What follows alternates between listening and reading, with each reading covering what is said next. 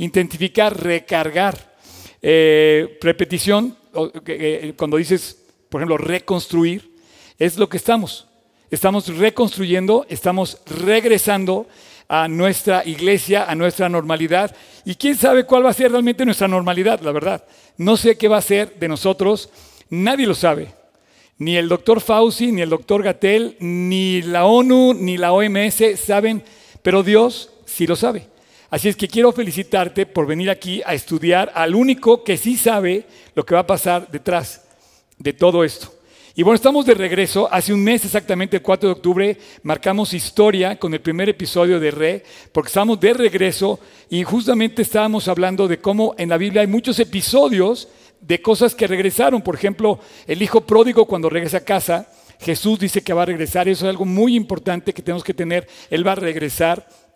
Jonás regresó a hacer la voluntad de Dios. Y estamos, nos enfocamos a ver Nemías y Esdras, cómo en la Biblia está enfocado para que regresaran a Jerusalén y reconstruyeran los muros y el templo y la ciudad. Entonces, en el primer episodio, básicamente, eh, estuve yo antes de irme a mi viaje misionero por Europa. Con toda la, humildad se los digo, la gente piensa que me fui a París a descansar. La verdad, eh, en fin, vamos a ese tema de otra canción. Este, la verdad fue un viaje con el que comí con pura iglesia. Ojalá les pudiera decir, pero es impresionante ver el fruto.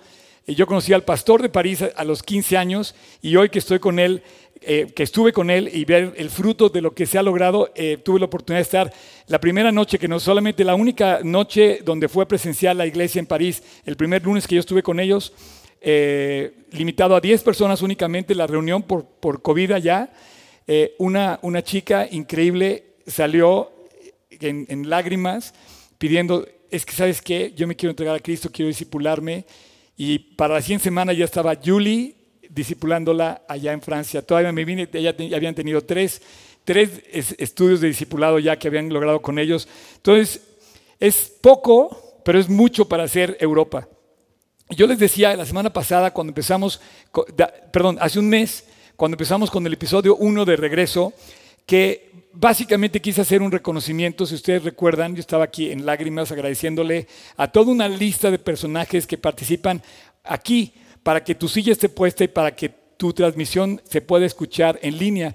Y yo comparaba cómo en el libro de Esdras hay una lista y también en, el libro de Nehemías se, se enlistan a las personas que regresaron, ojo la palabra regresar, que fue el nombre de la primera, del primer episodio, que regresaron a Jerusalén y vimos que solamente hay dos personas, las personas que regresan y las que no regresan a Dios.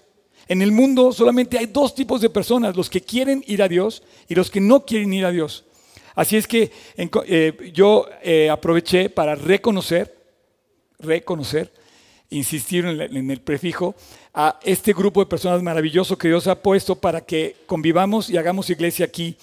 Así es que eh, usamos el ejemplo de Esdras en su lista de personas que sirven eh, en la iglesia, comparados con aquellos que se unieron en todo ese movimiento para regresar a Jerusalén y rescatar esta ciudad de aquella primera gran eh, dispersión que hubo, ese exilio que hubo en Babilonia y que, bueno, simbólicamente estaban regresando.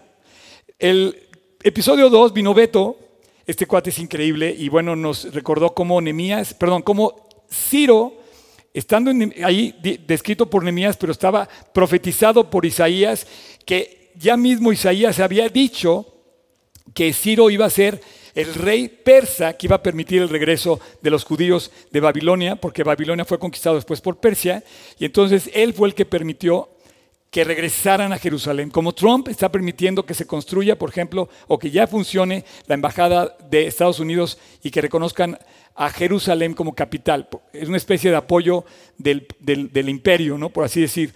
Y nos, nos, invitaba Beto en el primer episodio que nos dio, en el segundo, perdón, su primera participación, nos invitaba a leer, a orar y a no dejar de venir. O sea, mantente en la palabra, mantente orando y mantente fiel a la iglesia a donde tú has podido crecer. Nuestro tercer episodio eh, nuestro flamante nuevo predicador, Tony, que está aquí. Bienvenido, Tony. Este, muy padre tu predicación. Y tú nos decías algo muy padre, porque me, escuchando de nuevo tu predicación, que por cierto también participaron los del worship increíble, este, cuando tú hiciste tu intervención y hablabas de Nehemías, decías que el templo ya estaba reconstruido y que ya lo tenían, ya estaban otra vez operando, digamos, el sacrificio y las actividades del templo. Y de repente tú le hiciste una pregunta con la que yo me quedé y me tocó mucho el corazón. Tú decías que no necesitamos nada nuevo para servir a Dios. A veces pensamos que necesitamos cosas nuevas o algo más o cambiar algo para ser mejores. Lo que necesitamos realmente es ir a Dios y ver con Dios que cambie nuestro corazón y cuando cambiamos nosotros, entonces empezamos a ser mejores. Entonces tú nos invitabas a que el templo aparentemente era lo que necesitaban para ser mejores. Pero lo que tú y yo necesitamos es, para ser mejores es a Cristo. Literalmente decías, no necesitamos algo nuevo o algo más. Necesitamos a Dios que cambie nuestro corazón. Gracias, Tony, por tu participación en este tiempo. Y en el cuarto episodio que fue la semana pasada, es así, que, que nos convirtió Beto, que no había venido por su 10 aniversario de su boda, de su aniversario de bodas, él nos hablaba de un llamado. Decía, es tiempo para Dice, ¿es tiempo de vivir bien o es tiempo de vivir para Cristo? Y esa pregunta en la que concluye la, presentación de Beto, que fue increíble su prédica, me cautivó por dos cosas. La pregunta del profeta Geo que le hace contemporáneo a Nehemías y a Esdras, le dice, ¿es tiempo para ti de hacer tus casas mejores y más grandes? Y ver que el templo está eh, deteriorado y que hay que restaurarlo completamente al 100. Entonces la pregunta era, ¿es tiempo de vivir bien o de vivir para Cristo? Yo la resumo en eso, ¿es tiempo de vivir bien o de vivir para Dios? Y yo me pregunto que esa, esa sola, ese solo cuestionamiento, en mi caso, es como confirmar el llamado que tenemos. O sea, a lo que me refiero, yo me di cuenta que eh, eh, la enseñanza estaba recordándome que es tiempo de descubrir el llamado que tú tienes. Porque tú puedes estar perdiendo el tiempo tratando de ser mejor, y está bien. A lo mejor quieres ser mejor como, como, como atleta, como, como, como empresa, como en tu trabajo, como estudiante, está muy bien. Pero yo también pienso que detrás de esa intención de ser mejor está el, por primer lugar, en primer lugar, el llamado a responderle a Dios de corazón completo. Dios no busca perfectas personas o personas perfectas para hacer su trabajo. Busca corazones que estén listos para trabajar. Y Él hace perfecta la obra porque es de Él. Eso es, algo que a mí me tocó mucho porque yo veo mis limitaciones, veo mi incapacidad y de repente yo me veo en Europa y yo digo, ¿qué estoy haciendo aquí? Debería de haber otros cuates que son mucho mejores que yo, estar aquí, ¿no? Y yo creo que Dios me puso a mí y te puso a ti y nos puso en algo para descubrir tu llamado, a cada uno en lo particular. Y concluye con una pregunta impresionante. Dice, oye, ¿qué estás haciendo? Y así como el músico compone para que tú cantes y que todo mundo cante la canción del músico que fue compuesta, Así Dios trajo la Biblia y la vida cristiana para que los creyentes la vivan. Entonces yo te invito a que vivas la vida cristiana, así como el músico compone una canción para que la cante la mayor número de personas posible. O sea, si tú eres músico, compones una canción, no quieres que, nada, que no se cante, quisieras que se cantara en todo mundo, en todas partes. Y somos testigos de cómo se ha hecho famosa la gente cuando de repente todos empiezan a cantar un mismo son, ¿no? Así también Dios quiere que tú uses la canción hermosa, la más hermosa de todas, que está escrita en este libro. Y bueno, para terminar el día de hoy, con el capítulo 5, el último episodio de la serie de Re, preparé un tema que yo le puse reconquistar. Es el episodio 5, reconquistar. ¿Qué vamos a conquistar? Simbólicamente hablaba yo de conquistar Jerusalén, reconquistar Jerusalén. Jerusalén, volver a pasear por las, calles de Jerusalén, volver a estar en Jerusalén. Y hay un salmo, el Salmo 122, que describe cómo ellos anhelaban volver a pasear. Escrita en el de exilio, este salmo, escrito cuando estaba siendo perseguido eh, David, eh, este, este, salmo exalta cuando dice, yo me alegré con los que me decían, Salmo 122, yo me alegré con los que me decían, a la casa del Señor iremos. Nuestros pies estuvieron dentro de tus puertas, oh Jerusalén. Volvieron a caminar en tus puertas. Jerusalén, que ha sido edificado como una ciudad que está bien unida entre sí. Allá, allá subieron las tribus, las tribus de Ja, conforme al testimonio dado por Israel de que Dios no iba a dejar a su pueblo, volvieron a Jerusalén para alabar el nombre de Dios, porque allá están las sillas del juicio, los tronos de David. Acuérdate de esto, los tronos de David están en Jerusalén. Y luego dice, pedid por la paz de Jerusalén. Y sean prosperados todos que te, te aman, Jerusalén. Sea la paz dentro de tus muros, Jerusalén, y el descanso dentro, de tus palacios. Por amor de mis hermanos y por mis compañeros diré yo, la paz sea contigo. Versículo 9. Por amor a la casa de Dios, nuestro Dios, buscaré tu bien. Qué increíble salmo. Al, recordar esto, al, recordar este salmo, me, recuerda cómo eh, hay cosas que tenemos que conquistar y no perder de vista. Los judíos nunca han perdido de vista que su ciudad es Jerusalén. Y los cristianos deberíamos de mantener esa vista ahí porque no hay otra ciudad para un cristiano como la ciudad de Jerusalén, como Israel. No hay otro lugar donde este libro se pueda ubicar geográficamente.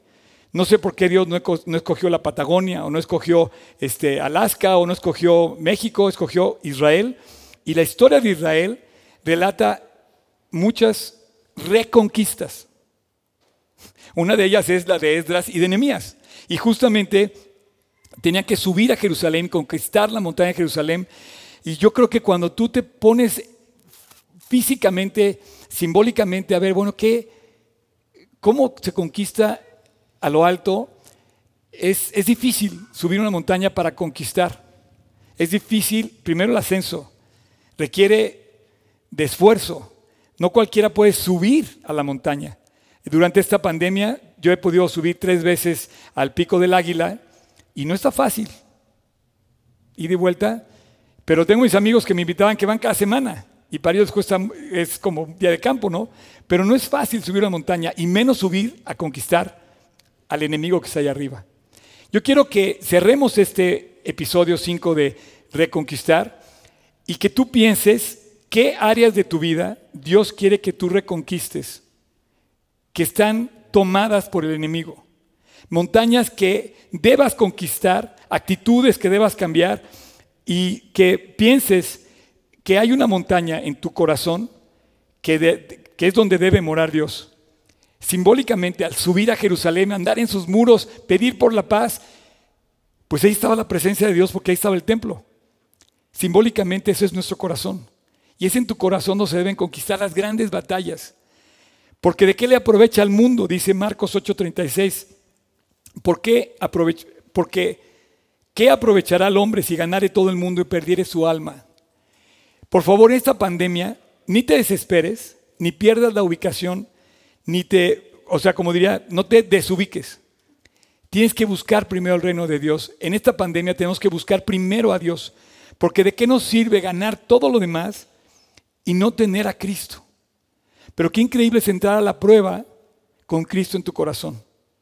Anoche, a medianoche, ayer justamente a medianoche me avisaron que una de mis mejores amigas, eh, que es, por cierto, eh, la esposa del pastor de San Diego, ingresó al hospital por un infarto.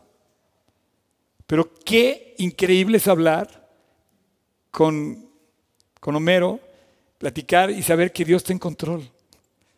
Y poder hablar con Claudia y saber que está en control. Y, cómo enfrentas. La primera montaña que tienes que conquistar es la que está en tu corazón. Y seguramente Dios me está guiando para terminar esta serie así, porque yo creo que hay lugares en tu corazón que no han conquistado, no han sido conquistados para Dios. Hay un lugar que debe ser conquistado para Dios, o hay algo que debe estar ahí todavía, que debe estar en las manos de Dios. Y bueno, Jerusalén, estamos hablando de que ellos regresaron a Jerusalén, Esdras y Nehemías volvieron a Jerusalén, enviado por Tito, permitido por Tito, auspiciado por Tito y toda la gente que regresó reconstruyeron Jerusalén. Pero déjame decirte que Jerusalén ha sido destruida muchas veces, conquistadas, conquistada muchas veces y sus conquistas más bien sus reconquistas por el pueblo de Israel han sido épicas, épicas. Una de ellas es esta, de Esdras y Nemías. Y lo vemos a varias, varias veces, vemos a los judíos haciendo una labor titánica para regresar y conquistar su ciudad. Mira, si tú eres judío o me estás viendo y eres cualquier, eres ortodoxo, eres liberal, eres de cualquier tipo, te aseguro que Jerusalén para ti es algo especial. Solamente por ser judío. Entonces, este capítulo se llama Reconquista. Y voy a hablarte de la Guerra de los Seis Días, que sucedió en el año de 1967.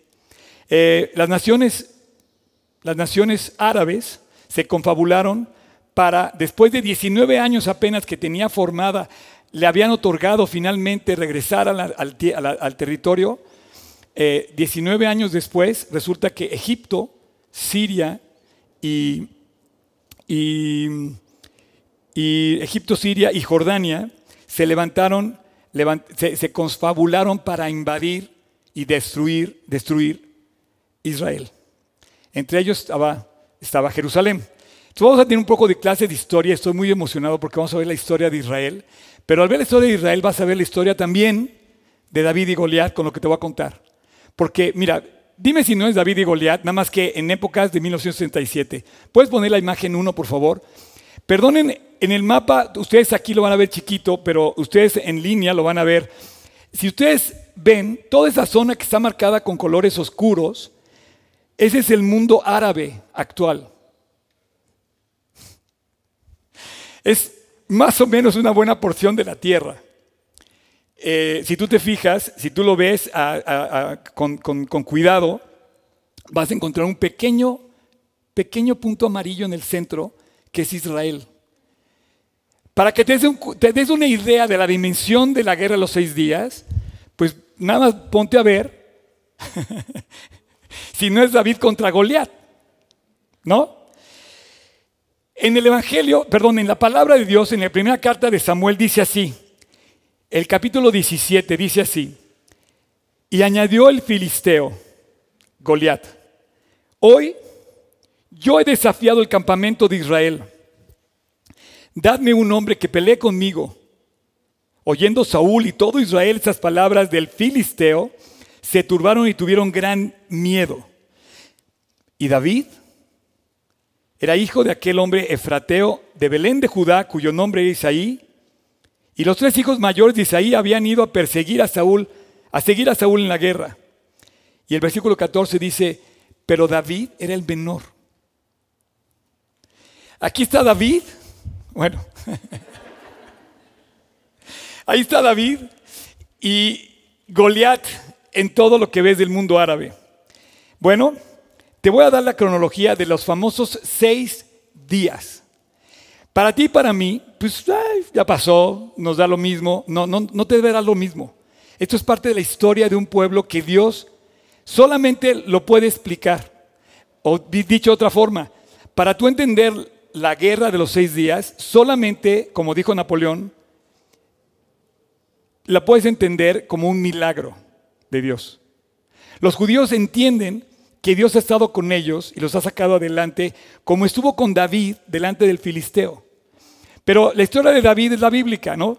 Ahora, quiero que pongas atención en la de los seis días. Y me atrevo a contarte esta historia porque de verdad es impresionante. La guerra de los seis días duró del 5 al 10 de junio de 1967. Voy a pedirte que pongas la figura número 2. Los países Jordania, Siria y Egipto, liderados por Egipto, esta es la frontera, esta es la frontera de Egipto. Sin embargo, este mapa es cómo fue la conquista, que seis días después, cómo quedó. Te voy a decir más o menos, voy a tratar de ser. Jordania está, es vecino de Israel al este, igual que Siria, y al sur es Egipto. El presidente Nazar, un hombre súper apuesto, un poco del tamaño como aquí de mi, de mi amigo, enorme, un príncipe del pueblo de, de, Egipto, resulta que empezó a tomar como mucha eh, auge su carrera política en Egipto y decidió salir con su promoción este, de campaña de vamos a destruir a nuestros vecinos del norte que pues son Israel. Su primer, em, su jefe de, de, mm, guardia, el, de la milicia, le dijo que sí, que estaban listos para luchar y que además iban a arrasar con ello. Entonces lo propone, los árabes se levantan todos a decir, claro, vamos en contra de Israel como hasta la fecha, y se le suma el príncipe, eh, eh, el príncipe de Jordania, el, rey, y se le suma Siria. Y deciden atacar y prepararse. Entonces, lo primero que hacen es sacar a las Naciones Unidas de la frontera y dice, por favor, los cascos azules, váyanse. Y empezó a crecer la tensión y en el Inter, Israel se empieza a preparar. Ok, estaba en juego, fíjate bien, después de la guerra de los seis días, tú vas a ver conquistada la península del Sinaí, los altos del Golán, allá arriba, la franja de Gaza, que está ahí, y Cisjordania, y entre comillas y entre paréntesis, y nuestro, nuestro estudio de hoy, Jerusalén. El domingo, el día primero, la cronología es así, día uno, domingo 5 de junio, primer día de la semana después del Shabbat, las fuerzas de Israel deciden hacer un ataque sorpresa. Mantén si quieres, mantén si quieres por favor el mapa. A las 7 de la mañana se levantan un grupo de la Fuerza Aérea Israelí, sus, pequeños Davids, y atacan a no más de 15 metros de altura, sobrevuelan, llegan a Egipto y destruyen todas las pistas aéreas. Con eso aniquilaron toda la Fuerza Aérea de Egipto. No pudieron levantar un solo avión. Automáticamente se hicieron poderosísimos porque habían derrotado toda la Fuerza Aérea del enemigo. En solo tres horas habían bombardeado todas las pistas aéreas de Egipto, 280 aviones egipcios que sin haber despegado había aniquilado totalmente a su contraparte. Israel golpeó con la primera piedra de David, de la, onda que usó. Y bueno, Egipto sabiendo su derrota y que estaba eh, quedando mal, pero con toda la gente a favor de este presidente, resulta que mienten y dicen que van ganando la guerra y que, el ataque fue a favor de ellos. Entonces mienten y los sirios se les suman y los jordanos también. Pero ellos ya estaban derrotados. El día 2, el lunes 6 de junio, cruzan la, frontera, obviamente eh, ya no tenían el apoyo de la Fuerza Aérea, entonces los tanques israelitas y los aviones israelitas destruyen todos los tanques que venían de Egipto y conquistan la franja de Gaza al segundo día. El tercer día, el martes 7, eh, Jordania los apoya y empieza a invadir Jordania hacia Jerusalén y van por Jerusalén, Samaria, Judea, Nablus, Hebrón y Siquem. El tercer día, martes 7 de junio, a pesar de que se le había dicho porque Israel le dijo a Jordania, no nos ataques. Porque recuerda que para entonces Jerusalén estaba dividido en dos, West y East. De tal manera que ahí mismo empezaron los balazos en Jerusalén.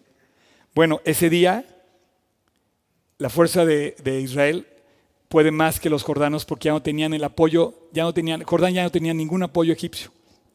Entonces, al tercer día reconquistan Jerusalén y logran conquistar toda la toda, toda, toda la zona bíblica, por así decir, Hebrón, Siquem, Jerusalén, toda la parte de Belén, todo eso era, lo conquistan.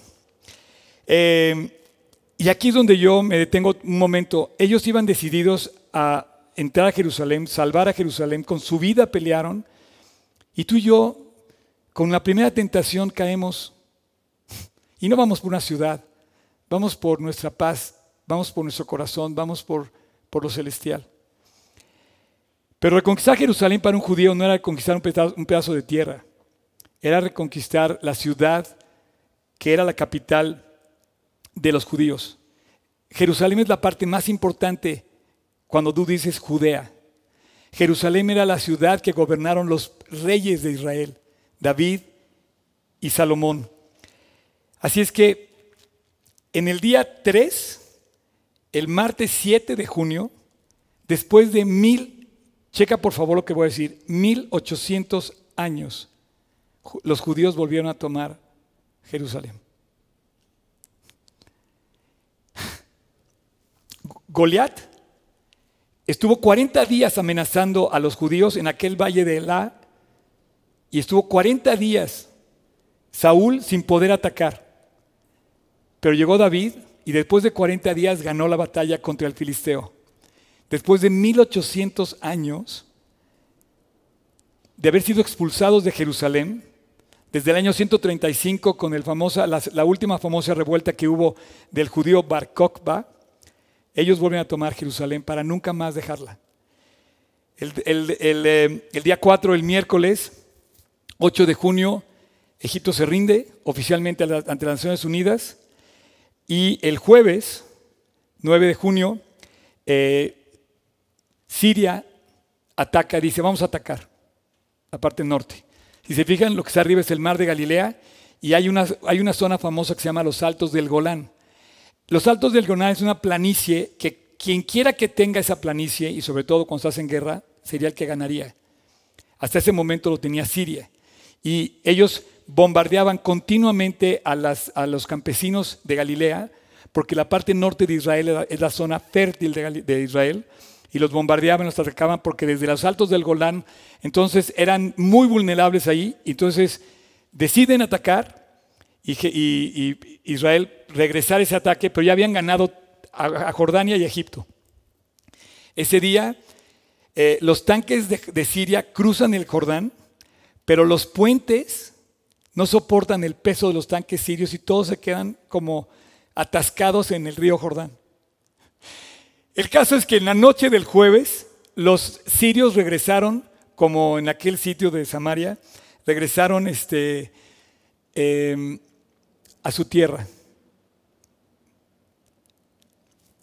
Avergonzados, toda la artillería le habían perdido y queda garantizada para, para el resto de la guerra la seguridad de Israel por haber conquistado los altos del Golán. Al día siguiente, el viernes, antes de que volviera a entrar el siguiente Shabbat, se habían rendido las tres naciones y, cambió para siempre, cambió la geografía del Medio Oriente. Te voy a decir una cosa. Eh, ¿Quieres poner la figura 3, por favor?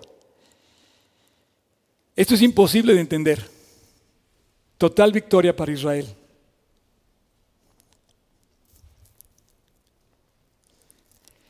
Ese periódico habla de un milagro.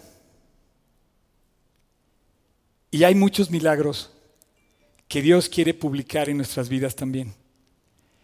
Perdón que haga una referencia histórica, pero yo no puedo explicar de otra manera más que a través de un milagro lo que sucedió y lo que sucede con Israel. Y la verdad, también conmigo. Dios me ha dado muchas victorias. Y también he tenido que pelear muchas batallas. No siempre he salido ileso. Pero de que tenemos que luchar, tenemos que luchar.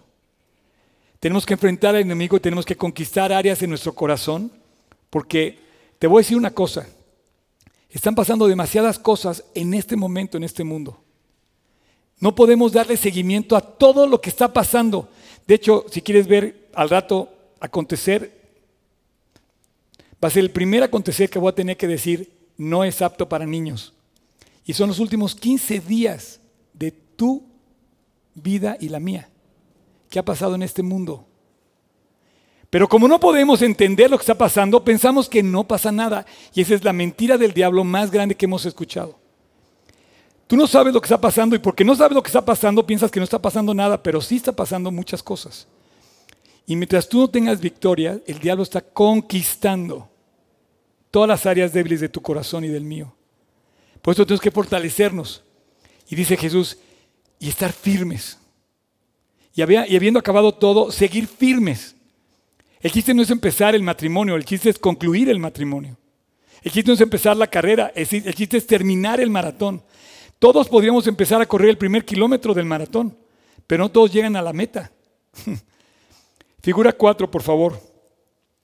Quiero decirte con esta figura, si no era David contra Goliat, Uno contra tres. La Confederación Árabe eran todos estos.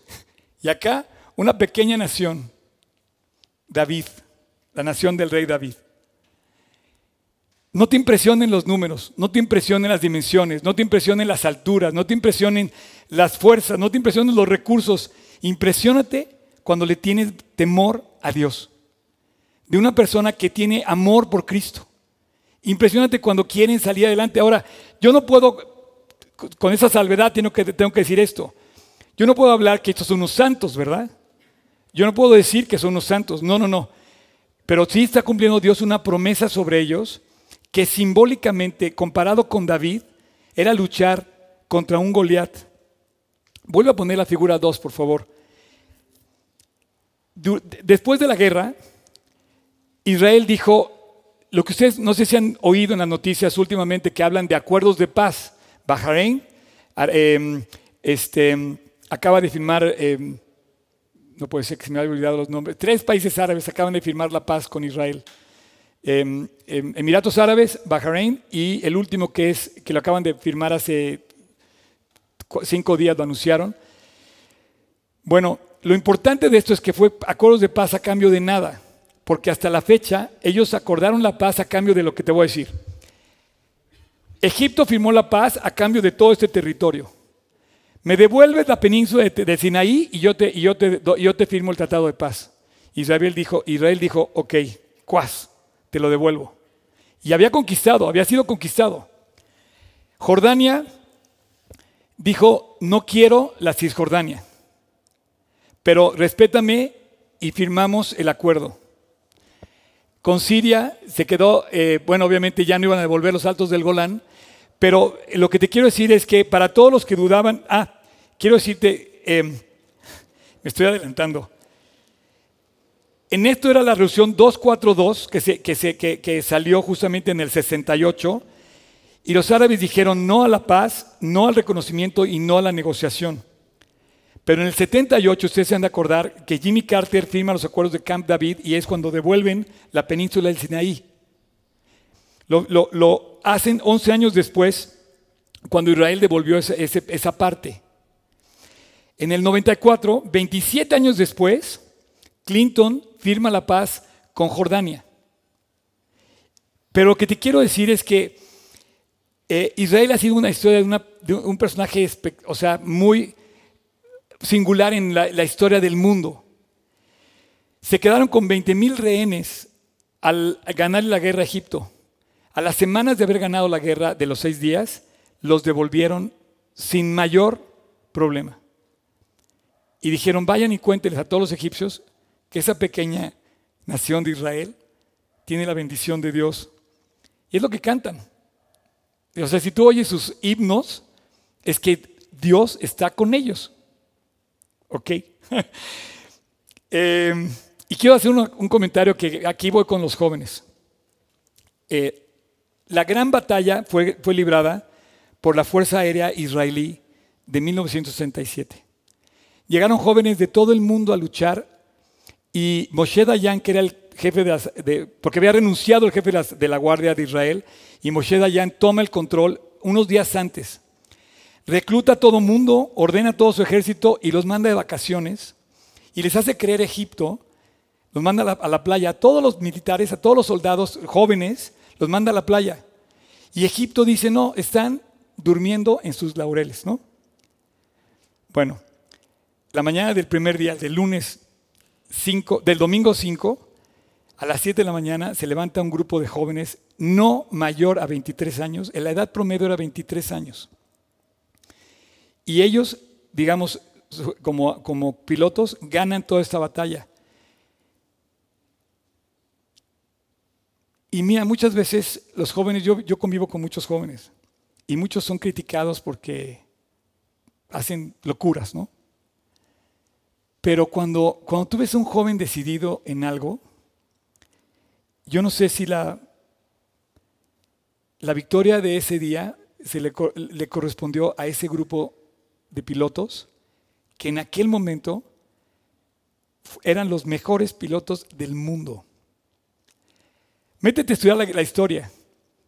Pero ¿de dónde sacas a puros chavitos, verdad? Les pones un eh, avión militar y le dice, ve, bombardea y logran ganar. Una de las batallas más importantes de la historia. Los grandes generales no encuentran explicación cómo fue que Israel ganó en aquel entonces esto. Yo te quiero decir a todos que dudan de los jóvenes, y si tú dudas de ti mismo y tú eres un joven que me estás viendo, hay muchos jóvenes que los veo a veces hasta decaídos, deprimidos, cuando tú no sabes lo que Dios puede hacer detrás de ti, en tu corazón. Para muchos de los que dudan de los jóvenes, quiero decirte que si luchas las batallas, las vas a ganar. Y si luchas con Cristo, tienes garantizada la victoria. Y que si quieres ver un ejemplo, te quiero decir que este grupo de jóvenes pilotos de Israel en tres horas habían ganado todo ese territorio. Pasaron a la historia. De hecho, puedes volver a poner la imagen 4. Esta imagen, no creas que la 4. Esta imagen, no creas que está solamente determinando las, las, las cifras. Hay tres jóvenes aquí. Estos tres muchachos se hicieron famosos porque fueron la primera fotografía que llegó al, en el fondo lo puedes ver, eh, ellos viven todavía. Ellos siguen apareciendo porque fueron los primeros que llegaron al muro de los lamentos en ese día que reconquistaron Jerusalén. Y yo quiero, ahora sí, muchas gracias Job, quiero concluir con este versículo. Primera de Corintios 6, del 11 al 14, dice, y esto erais algunos.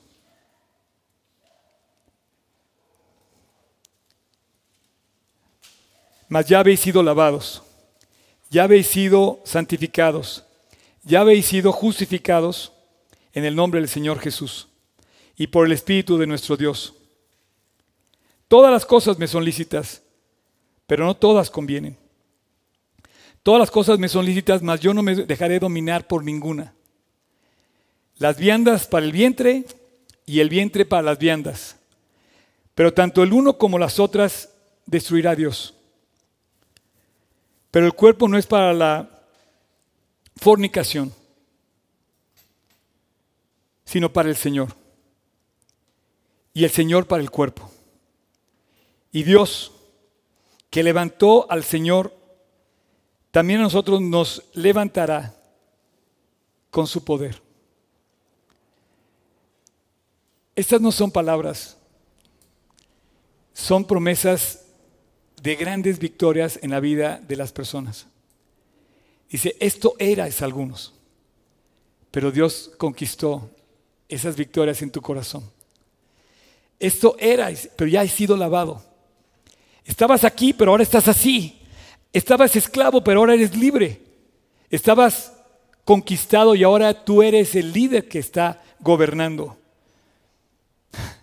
Hay territorios que antes eran territorios dados al diablo en tu vida. Y ahora los tiene Dios. Ahora están en manos de Dios. Yo te invito a ti que me estás escuchando, a cualquiera que me esté escuchando, que si hay cosas que sabes que no están en las manos de Dios, es el momento de entregarlas para que Dios reconquiste esa tierra prometida en tu corazón. Vamos a Jerusalén. Vamos a alabar a Dios a Jerusalén. Vamos a levantar nuestra alabanza, nuestra adoración al lugar de su presencia, pero ese no es allá en Israel, ni es aquí en Polanco, ni es en la Meca, ni es en la catedral, es en tu corazón. Ahí donde tienes que hacer cuentas y decirle a Dios, Dios, necesito ser lavado, necesito ser justificado, necesito ser santificado. Y en este versículo dice a los corintios, ya habéis sido lavados, ya habéis sido santificados, ya habéis sido justificados. Yo te quiero preguntar hoy a ti, que me estás escuchando. Eso suena muy bonito, pero suena más bonito cuando lo vives. No sé cómo transmitir que mi alegría después de 41 años de haber caminado con Cristo es de ver muchas primeras planas en mi vida de grandes victorias. Hoy volteo al pasado y veo la portada de aquella guerra y dice, Dios le dio la victoria a Israel. Yo volteo a mi vida y veo las portadas del pasado y veo mi corazón limpio, justificado, lavado de rencores, de envidias, de amarguras. Y digo, ya he sido lavado. Estoy lavado de ese rencor que podía haber crecido contra esa persona y de repente disfruto la victoria. Tú como creyente vas a tener muchas luchas, pero Dios ha preparado ganar tus batallas. Muchos se preocupan por el virus. Bueno, hay un virus peor. Peor. Muchos se preocupan por la chamba. No, ¿sabes qué? Esta semana uno de mis discípulos compartió un testimonio de cómo Dios le había devuelto su chamba. Increíble.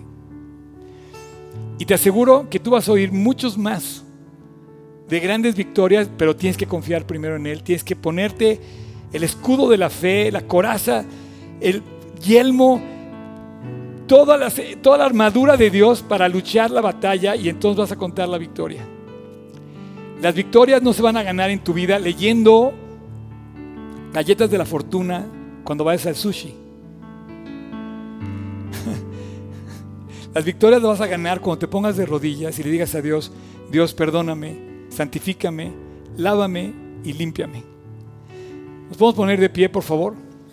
Padre, muchas gracias por esta mañana increíble que hemos podido compartir esta victoria de la historia de Israel, pero Dios, tú sabes que yo no quiero predicar historia. Yo quiero predicar promesas en la vida de las personas que me están escuchando y que, que están escuchando esta predicación. Señor Jesús, te pido que abras el corazón de nuestro entendimiento para que nos alumbre la luz del Evangelio de la gloria de Cristo. Y para que todos estamos escuchando este momento,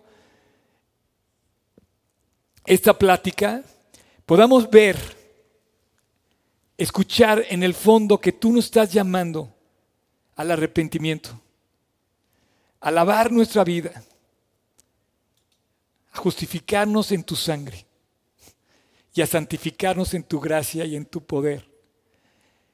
Dios, permítenos disfrutar de ti más que de lo que nos das.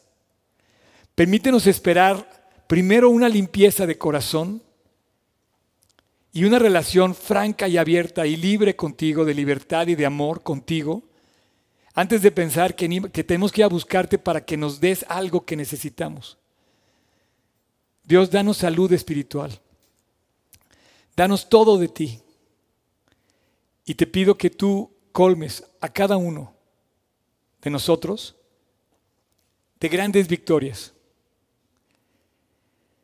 Y bueno, si tú estás escuchando este este mensaje y tú no tienes la seguridad de tu salvación, tú no tienes la seguridad de que Cristo esté en tu corazón, si tú no tienes la seguridad de haberle pedido perdón a Jesús por tus pecados, si tú no tienes la seguridad de que vas a ir al cielo cuando mueras, si tú me estás escuchando y tienes miedo a la muerte, es muy probable que no tengas a Cristo en tu corazón. Y quiero terminar esta oración ahí donde estás, orando contigo para que le pidas perdón a Dios y te acerques a Él, primero que nada para que le pidas perdón. Yo lo hice hace 41 años.